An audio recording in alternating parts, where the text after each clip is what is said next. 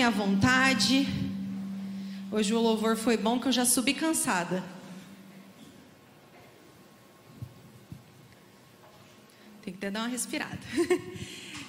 Queridos, eu vou começar a minha palavra de hoje já pedindo desculpa. Quero pedir desculpa para quem estava na célula sexta-feira. Por quê? Na sexta-feira eu fui desafiada por um irmãozinho para trazer a mesma palavra da célula no culto de domingo. E eu não, nunca fiz isso na vida, não não tô acostumada a fazer isso. Então eu perguntei para Deus se era isso mesmo que ele queria que eu fizesse. E aqui estamos. Então se você estava na célula, presta atenção que tem coisa diferente. Não acho que é porque você estava na sexta que você não precisa prestar atenção no culto, não. Misericórdia, não faça isso. Por você, não faça isso por você. Tem coisa nova para nós, em nome de Jesus. Isso tem uma coisa que eu aprendi nessa vida, gente. Com Deus não tem comida requentada. Ele sempre faz novas todas as coisas. Queridos irmãos e irmãs, o título da pregação de hoje é Verdade Mesmo? E para vocês entrarem no mesmo raciocínio que eu, para a gente começar a pensar na mesma coisa, todo mundo junto, eu queria que você, aí sozinho, pensasse em algo que para você é uma verdade absoluta. Alguma coisa que dentro do seu coração é coisa, é, aquilo é verdade. Pode qualquer um falar o contrário, mas para você aquilo é verdade. Quem estava aqui sabe, na célula a gente deu uma viajada. A gente foi de título do Palmeiras até, gente, vocês nem imaginam. Teve gente muito crente que falou da volta de Jesus, que é a maior e mais verdadeira verdade na nossa vida, mas teve gente que falou muita asneira também. E vocês, hoje, domingo, dia 12 de setembro, qual é a verdade que você tem no seu coração, mesmo que nem todo mundo concorde com você. Pensou em alguma coisa? Se você pensou, então, vamos abrir a Bíblia em João 8, a gente vai ler do 31 até o 36. Gente, quem tiver com o celular, por favor, desliga, é, bota no modo avião para o nosso microfone não dar interferência. João 8, do 31 ao 36, diz assim: Jesus dizia, pois, aos judeus que criam nele: Se vós permanecerdes na minha palavra, verdadeiramente sereis meus discípulos, e conhecereis a verdade, e a verdade vos libertará. Responderam-lhe: Somos descendência de Abraão e nunca servimos a ninguém. Como dizes tu, sereis livres? Respondeu-lhes Jesus: Em verdade, em verdade vos digo, que todo aquele que comete pecado é servo do pecado. Ora, o servo não fica para sempre em casa, o filho fica para sempre. Se, pois, o filho vos libertar, verdadeiramente sereis livres. Senhor, essa é a tua palavra para nós nessa noite. Colocamos os nossos corações, Deus, como terra fértil diante de ti. Deposita em nós a semente, Deus, para que ela possa dar fruto e que em nome de Jesus essa palavra possa multiplicar nos nossos corações e alcançar outras pessoas. É isso que nós te pedimos, Deus. Amém. Amém.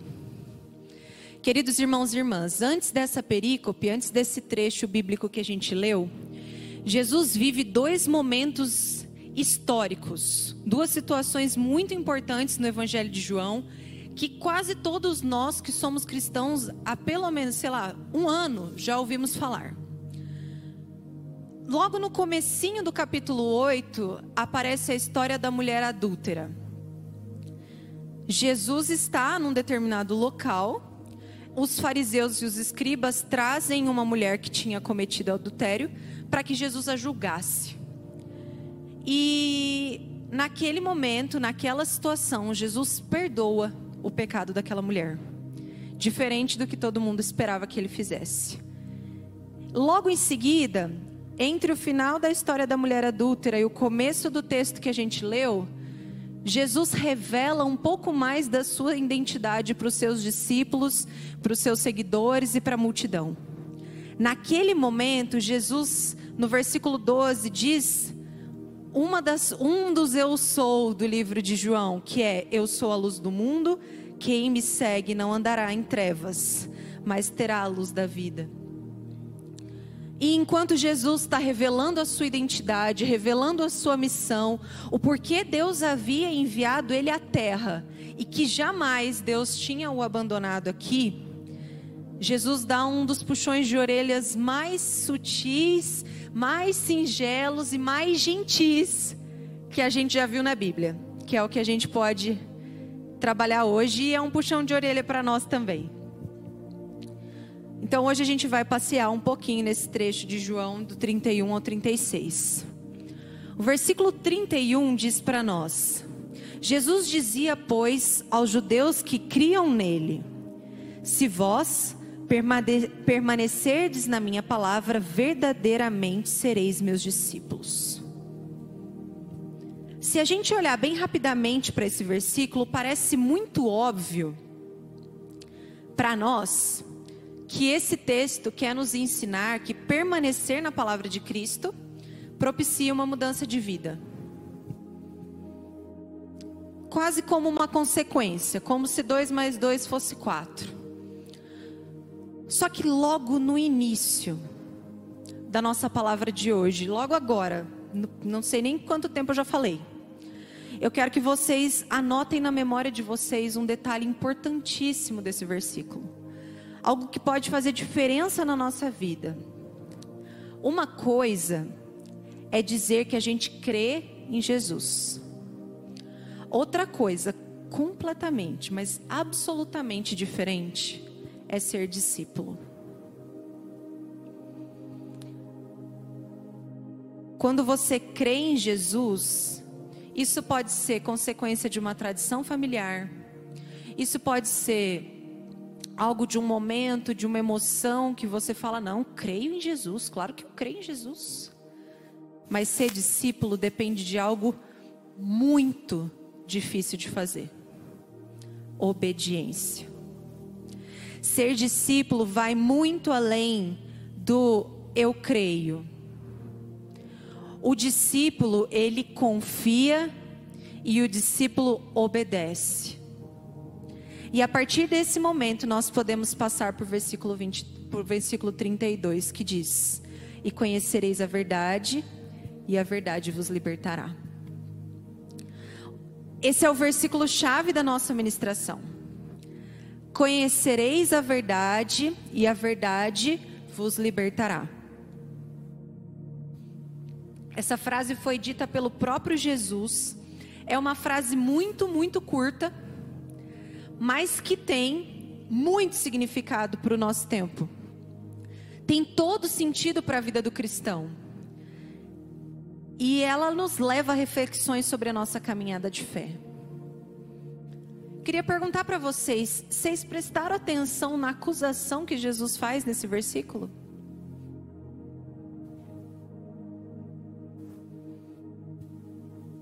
É como se Jesus estivesse abertamente gritando para aquele povo: Vocês estão presos. Jesus está no meio de pessoas normais e grita: vocês estão presos e vocês precisam de liberdade. Aí eu queria que vocês imaginassem comigo, se eu chegasse aqui hoje à noite, subisse aqui no altar, pegasse meu microfone e falasse para todo mundo: tá todo mundo preso, vai todo mundo preso, agora. Hum? Jesus. A gente ia ter diversas reações, vamos falar a verdade. Ia ter gente que ia cruzar o braço e falar: não presto mais atenção, essa menina tá louca, não sabe o que tá falando. Ia ter gente que ia torcer o nariz, ia. Não sei não. Ia ter gente que era capaz de pegar as coisas embora. Mas do mínimo, do mínimo, do mínimo, do mínimo, alguém ia virar para mim e perguntar: Mas por que você está falando que eu estou preso? É mais ou menos isso que acontece aqui com Jesus. A pergunta que faltou para ajudar a gente a entender essa história é: quem eram os espectadores dessa palavra de Jesus? Quem estava naquele momento, naquele lugar, ouvindo Jesus dizer: Vocês estão presos a partir de agora? Porque se Jesus estivesse no meio de ladrões, se Jesus estivesse no meio de abusadores, de pessoas malfeitoras, se Jesus estivesse cercado de, de pessoas que merecessem a condenação, seria uma coisa. Esse discurso seria muito óbvio se fosse no meio de um presídio. Se eu tivesse no meio do presídio, pegasse o microfone e dissesse: "Vocês estão presos e precisam de liberdade".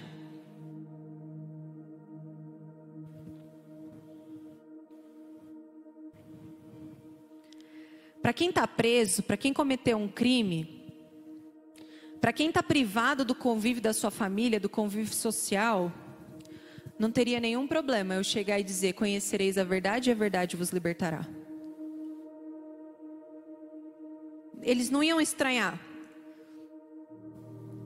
Só que o detalhe é que Jesus não está conversando com essas pessoas. O público de Jesus naquele dia eram os fariseus. Jesus tinha na frente dele as pessoas mais religiosas Aqueles domingueiros, sabe domingueiro? Que bate cartão todo domingo na igreja? Era esses que estavam sentados na frente de Jesus. Jesus estava conversando com as pessoas mais responsáveis. E essas pessoas que eram as mais responsáveis, as mais corretas, as mais religiosas, as mais crentes, tinham acabado de ouvir de Jesus: vocês estão presos e precisam de liberdade.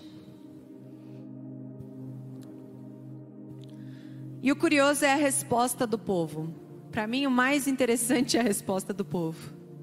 Mas, Senhor, nós somos filhos de Abraão e nunca fomos escravos de ninguém. Como você pode dizer que precisamos ser livres? Somos filhos de Abraão. Gente, essa é uma expressão usada pelos fariseus que estavam usando até de uma apelação para conversar com Jesus, do direito de uma promessa que eles tinham de serem descendentes do pai Abraão. Eles chegam diante de Jesus e eles reclamam, digamos assim, uma liberdade que estava descrita lá em Gênesis, em Deuteronômio, que dizia que o povo de Abraão seria numeroso, farto, e seria maravilhoso.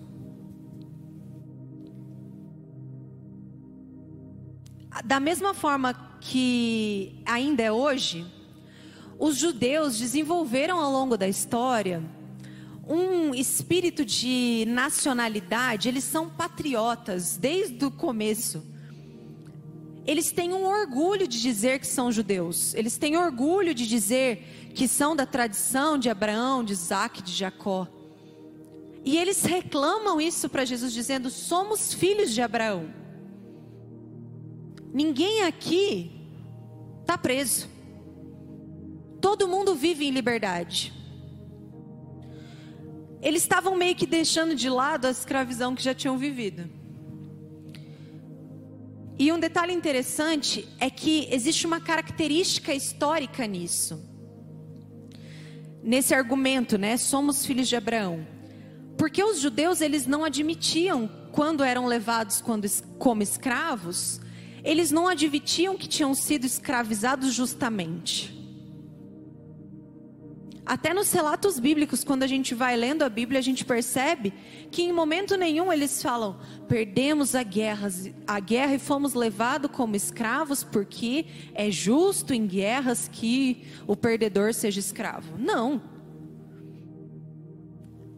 É como se fosse algo sobrenatural o fato de que a lei que eles tinham sobre eles era uma lei divina. Deus tinha, através de Moisés, estabelecido uma lei.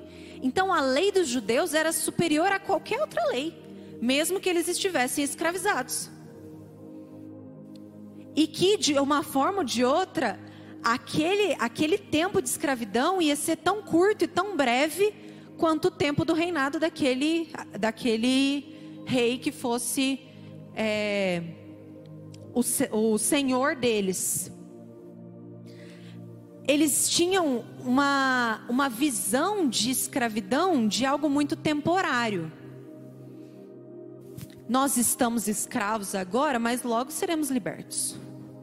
Por quem? por um grande homem que será forte e corajoso. E qual era a espera daquele povo a respeito do Messias? Que viria um grande homem, homem de guerra, e os libertaria de Roma. Então, no próprio texto, que eles estão dizendo: somos filhos de Abraão, nunca fomos escravos. Eles viviam uma escravidão. Roma dominava sobre Israel. Era uma escravidão marromeno? Era. Eles pagavam impostos, eles deviam a Roma. Quem tomava as grandes decisões em Israel não eram os israelitas, eram os romanos. Eles tinham medo dos romanos. É como se num passe de mágica remeter a Abraão apagasse toda a história.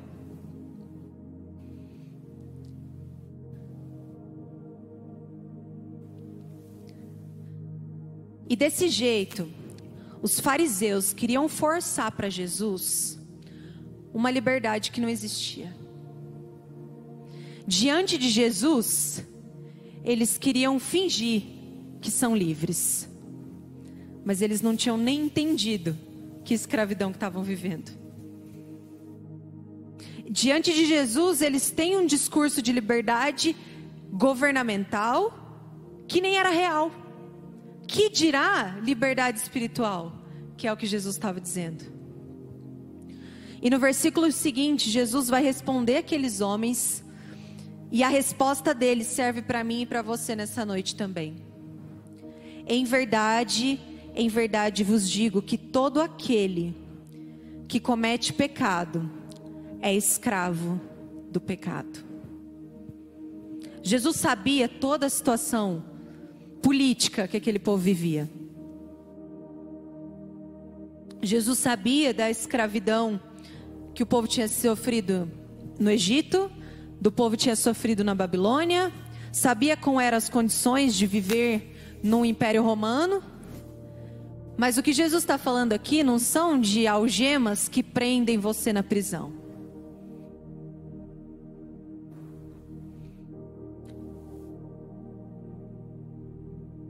Nesse versículo nós vemos exatamente uma declaração espiritual, um ensinamento de fé, de algo essencial para a nossa vida. Todo ser humano que pecar é escravo do pecado.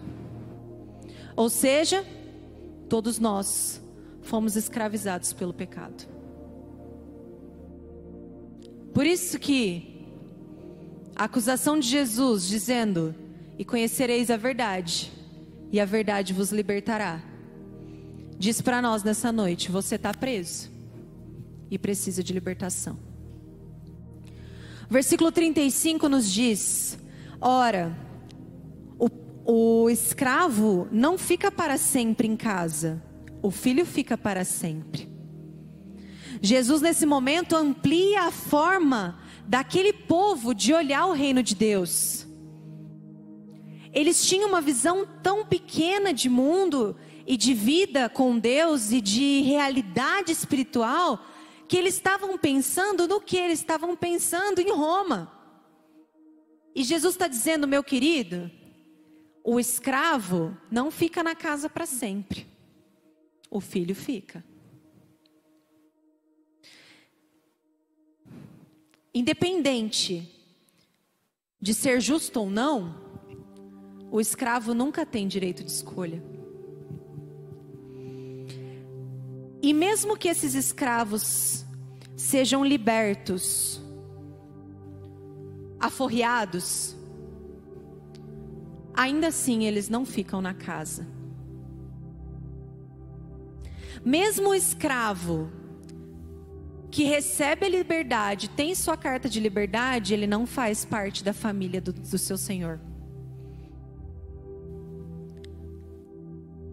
Jesus ilustrou esse conceito que nós estamos falando de liberdade, quando ele deixa subentendido que aquele que pensa estar livre, não necessariamente deixou de ser escravo na casa. Mas o que, que isso quer dizer? Quer dizer, meu irmão e minha irmã, que no campo espiritual, você até pode estar sob a influência da palavra de Deus, você pode até conhecer a palavra de Deus, mas você pode estar aqui, ouvindo o que eu estou dizendo, assistindo o que eu estou dizendo, e não fazer parte da família de Deus. Um escravo não usufrui dos benefícios da casa. Ele não vai ter direito à herança. E ele tem que estar sempre à disposição do seu senhor. O senhor pode mandar ele embora, pode vender ele, pode fazer o que ele quiser. Agora, a posição de filho é muito, mas é muito diferente. O filho, ele sabe que ele pode aproveitar da piscina do pai a hora que ele quiser. O filho sabe que quando ele está com fome, ele pode abrir a geladeira e pegar o Danone. O filho sabe que quando o pai falecer, a casa vai ser de direito dele. O filho tem convicção que aquele lugar é o lugar dele. E eu queria continuar dizendo para vocês que provavelmente você tenha percebido que você precisa ser liberto. Se você não percebeu isso, eu quero que você pense de novo. Sabe por quê? Não são duas ou três pessoas que o pecado tem escravizado no nosso dia a dia. Não, não é o outro, não é o fulano. E ninguém está imune. Absolutamente ninguém está imune de ser escravizado pelo pecado.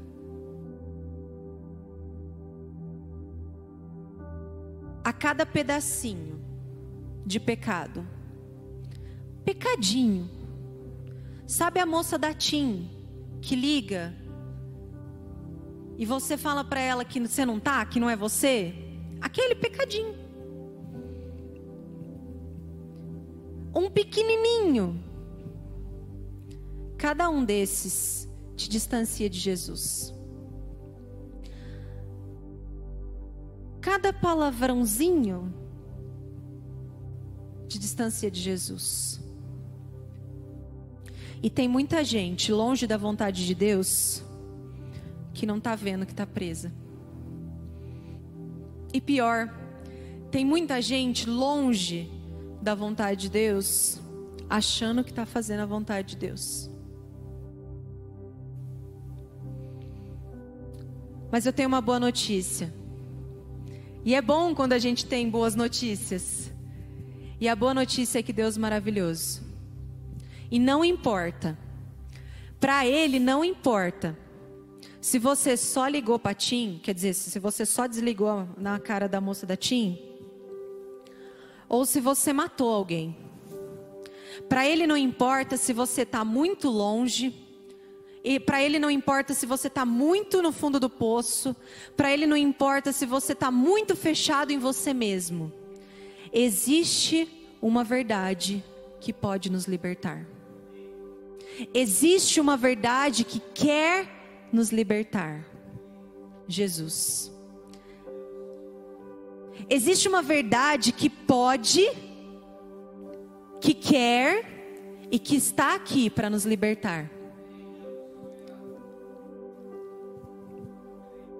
Essa liberdade não é um conceito, essa liberdade não é uma palavra, essa liberdade não é uma definição teológica. Jesus é essa verdade.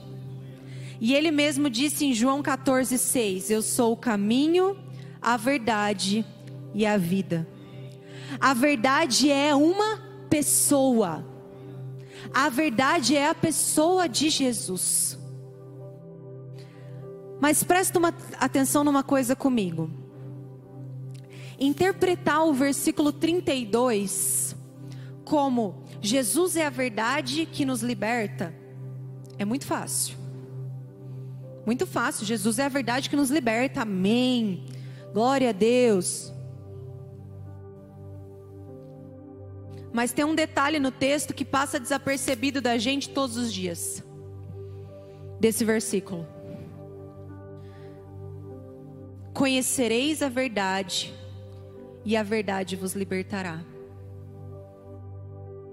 Eu entendi que a verdade é Jesus, amém? E o conhecereis? Conhecereis a verdade, e a verdade vos libertará.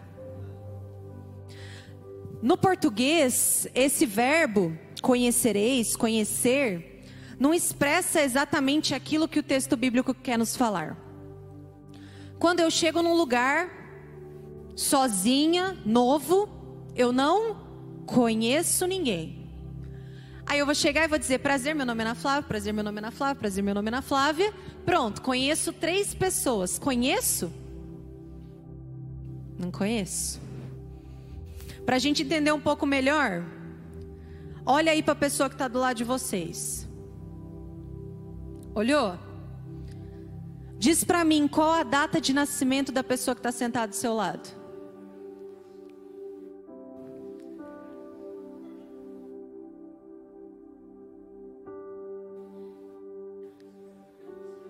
Quantas pessoas saberiam me responder qual é a data de nascimento da pessoa que está do seu lado? Eu quero dizer aqui, ó, para você que está em casa, levantou a mão um noivo, um amigo de infância, uma mãe e um pai. Ali, não, a outra mãe também levantou. Então, pessoas que, graças a Deus, que sabem a data de aniversário da pessoa que está do lado. Glória a Deus por isso. Mas tá bom, se essa foi muito difícil, porque ninguém é obrigado a saber de cor datas, né? Vamos combinar que não é tão fácil assim. Olha aí para o lado da pra outra pessoa que está do outro lado e me diz se você sabe quanto essa pessoa calça. Ah, vai, gente. Você não sabe o aniversário não sabe quanto a pessoa calça?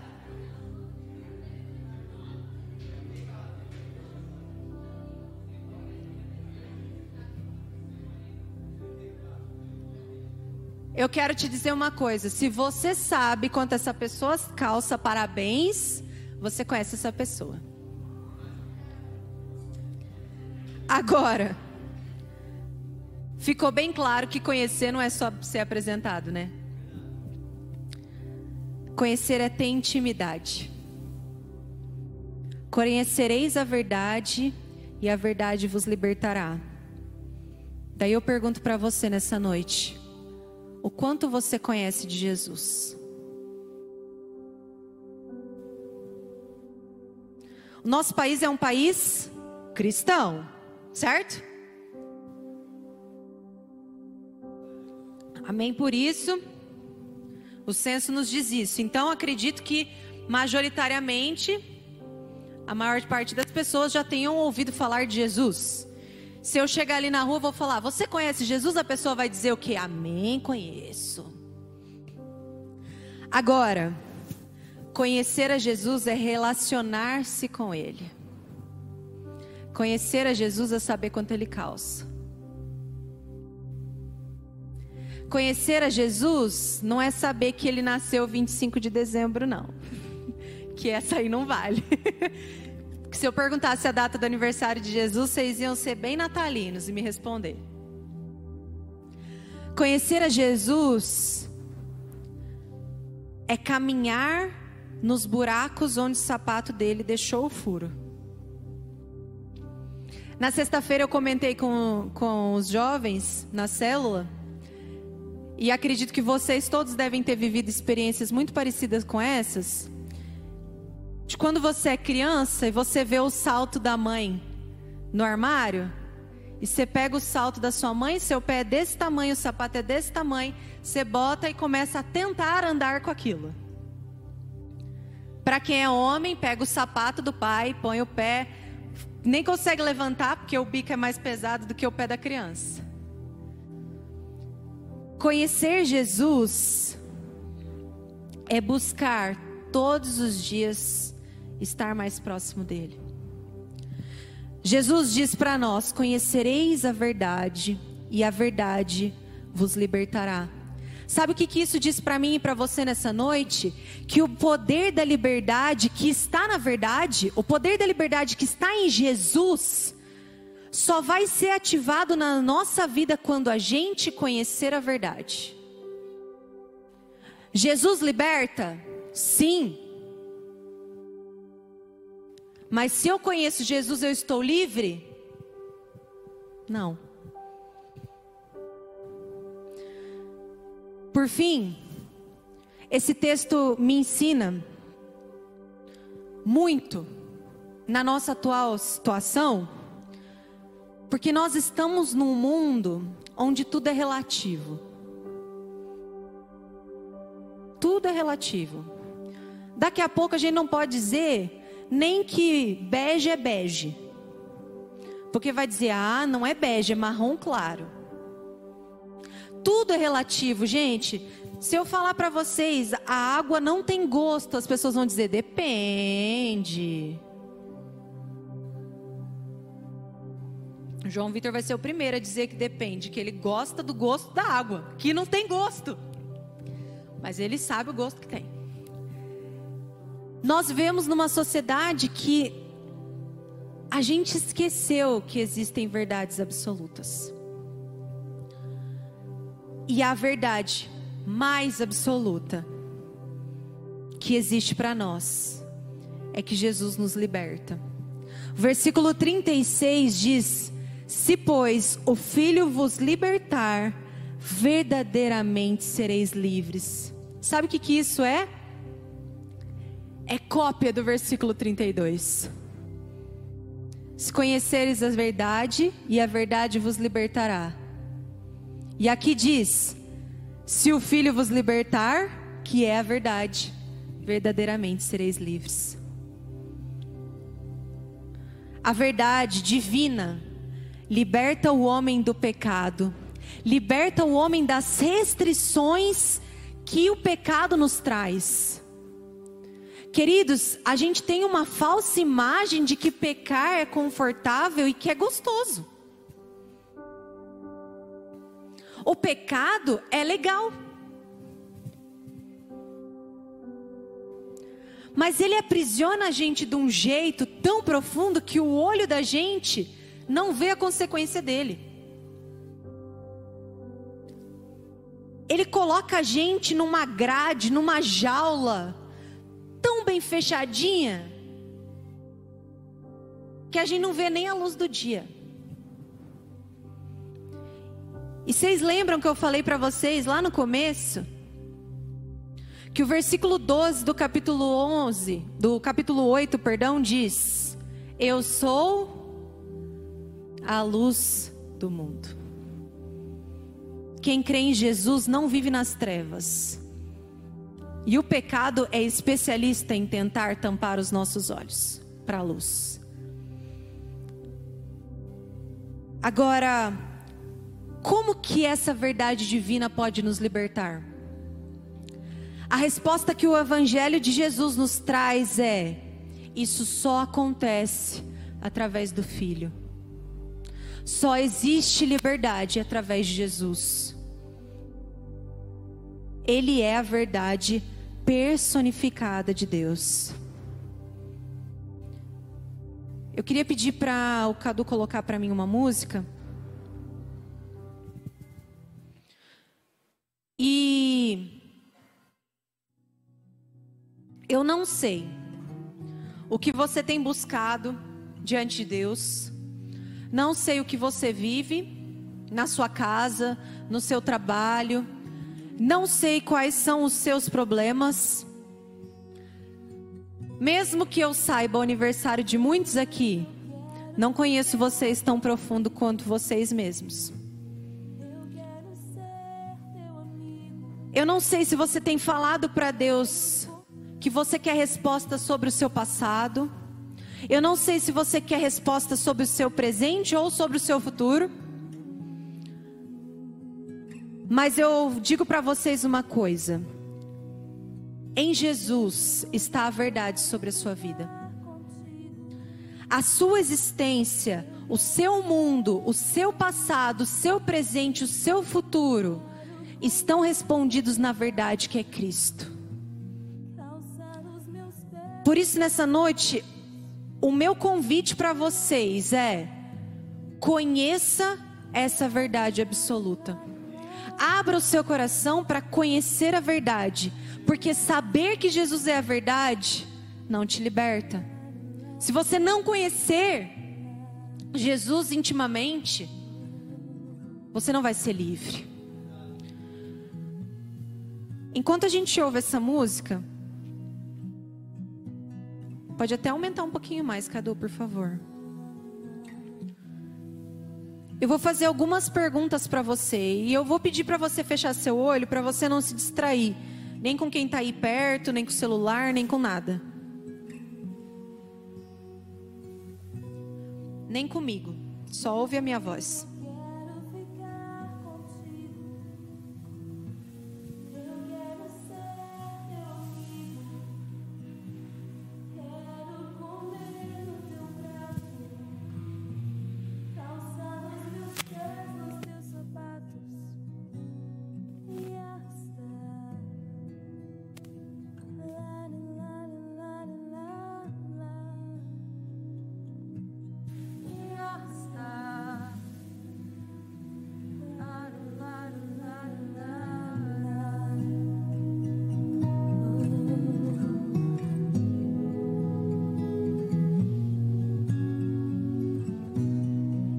Primeira pergunta que eu tenho para você é: existe algo na sua vida que faz você se sentir aprisionado?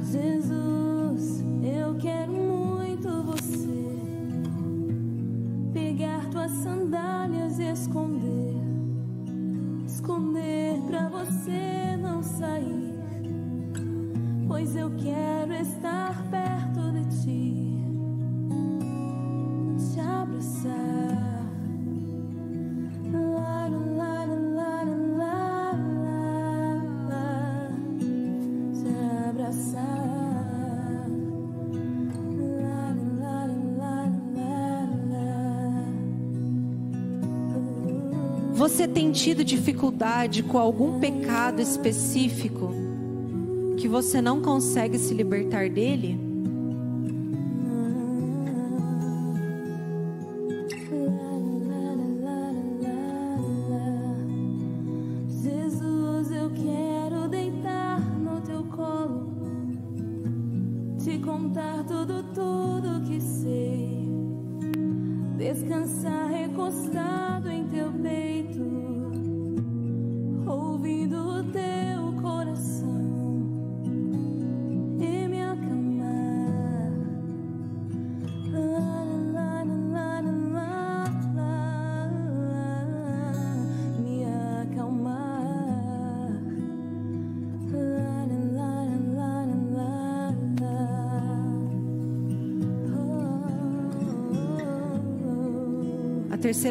Pergunta que eu tenho para você é: o quanto você diria que você conhece Jesus? Você conhece verdadeiramente o Jesus que você crê?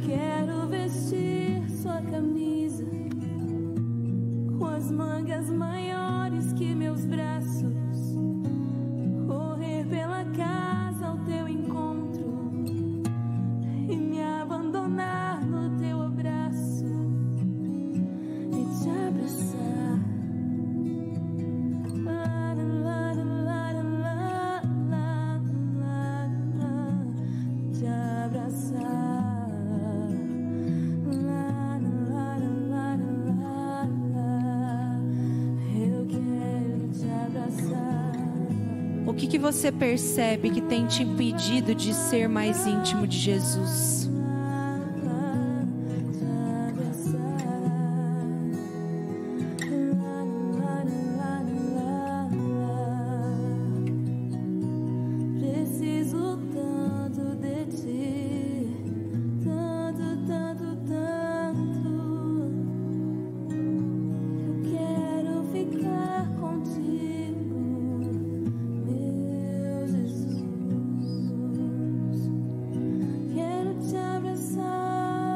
No seu coração alguma dúvida na sua relação com Deus?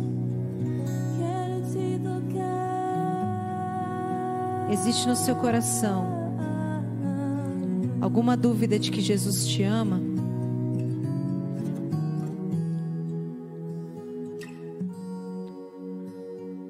Sim, alguma das perguntas que eu te fiz nessa noite.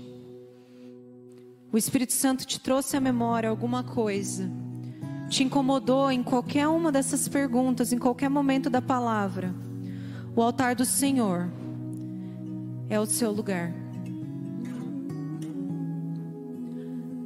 Você tem liberdade para vir até aqui, para se ajoelhar.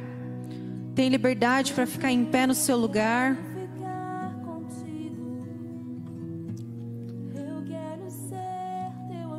A palavra de Jesus para você nessa noite é: Conhecereis a verdade, e a verdade vos libertará.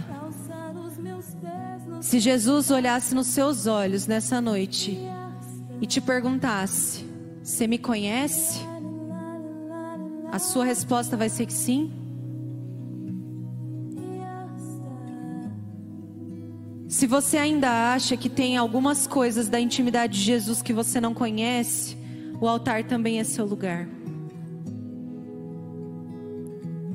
Muitas coisas da intimidade de Jesus para sua vida estão guardadas num lugar que você não acessa porque você não quer.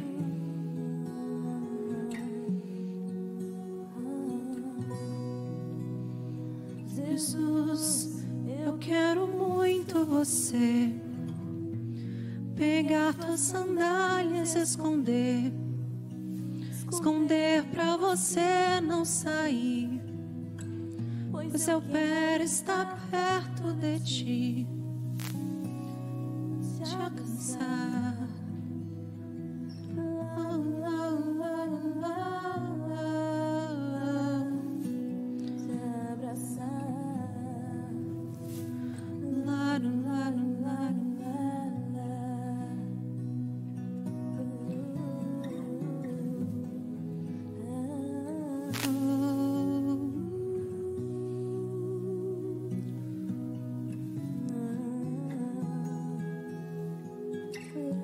Espírito Santo de Deus, esse momento é seu. Ministra, Deus, além das minhas palavras. De montar tudo, tudo que sei. Descansar em teu peito. Ouvindo o teu coração.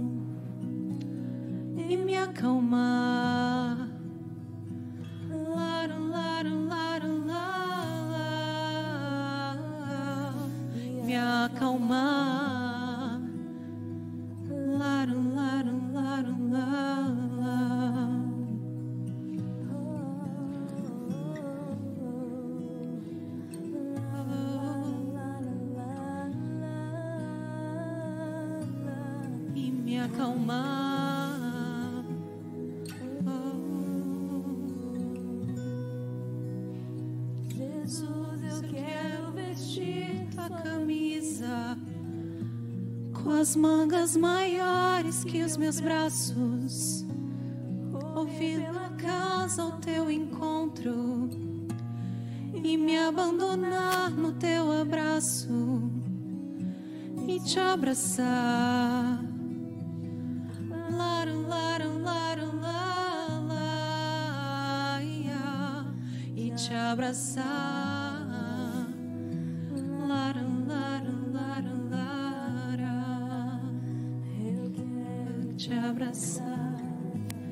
Esse é o relacionamento que nós queremos com você, Jesus. E te abraçar.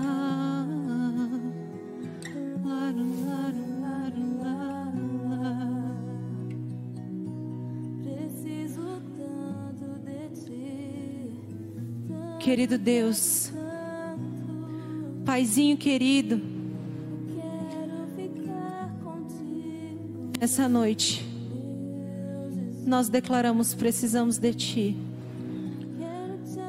Estamos, Pai, juntos no Teu altar. Cada um de nós, ouvindo o chamado que o Senhor falou com cada um.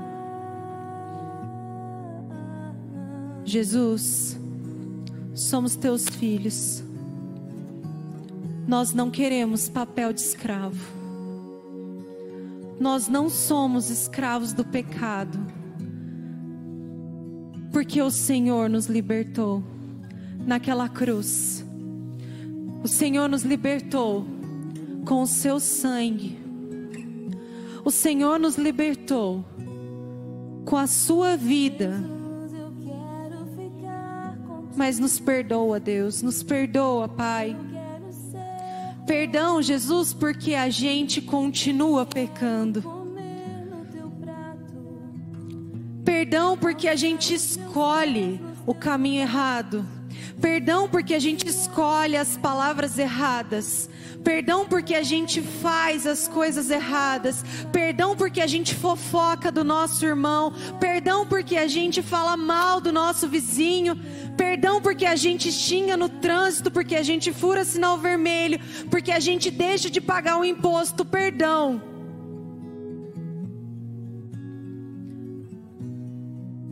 Deus nos perdoa. Nos perdoa porque esse pecado tem nos aprisionado num lugar tão escuro, num lugar tão frio, num lugar tão triste, que nós nos esquecemos de todas as promessas que o Senhor nos fez. E pior, às vezes a gente ainda bate no peito e diz: somos filhos de Abraão. A gente ainda bate no peito e acha que pode botar o Senhor contra a parede. Perdão, Jesus. Nos perdoa, Deus. E se existe alguma coisa que nós podemos te pedir, se apresenta a nós. O nosso clamor dessa noite é: Jesus, se apresenta a nós. Eu quero saber, Jesus, o quanto o Senhor calça. Eu quero saber sua comida predileta. Eu quero saber, Jesus, se o Senhor gosta de azul, de verde. Eu quero saber, Jesus, quais são as suas preferências de música. Eu quero conhecer o Senhor tão profundamente que com um olhar, só um olhar, eu vou saber o que o Senhor está dizendo para mim. Eu quero conhecer o Senhor tão profundamente que da mesma forma que uma mãe olha para um filho e sabe se o choro é de birra, se é de pirraça, se o choro é de fome, se é de dor, eu quero olhar para o seu rosto, Jesus, e saber o que o Senhor está sentindo. Jesus, nos tira da superficialidade. Por favor, Pai, tira a gente da marolinha da praia. Porque a superficialidade, Deus, não tem dado frutos. A superficialidade não tem feito diferença no nosso bairro. Nós estamos, nós estamos e vivemos tão superficiais que a gente acha que tá bom. E quando a gente tem um melhor amigo, quando a gente tem uma pessoa que a gente ama muito, a gente perde horas conversando com essa pessoa. Mas nós continuamos orando cinco minutos antes do almoço. A gente perde horas vendo filme, vendo série, mexendo no Instagram, no WhatsApp, no celular, no Facebook. E a gente continua lendo o versículo do dia do aplicativo. Se apresenta a nós, Jesus. E não ande apenas cumprimentar e saber que o Senhor existe ou saber que o Senhor é verdade. Mas se apresenta. Nós queremos te conhecer, queremos te conhecer tão profundamente a ponto de sabermos que somos livres. A ponto de sabermos que quando nós voltarmos para nossa casa, verdadeiramente seremos livres. Porque o Filho, o Filho nos libertou. O Filho me libertou. O Filho te libertou. Em nome de Jesus. Nós entregamos a nossa noite nas tuas mãos, entregamos a nossa vida nas tuas mãos. Toma o teu lugar de honra, Pai, na nossa existência. Nós te louvamos em nome de Jesus. Amém. E glória a Deus. Música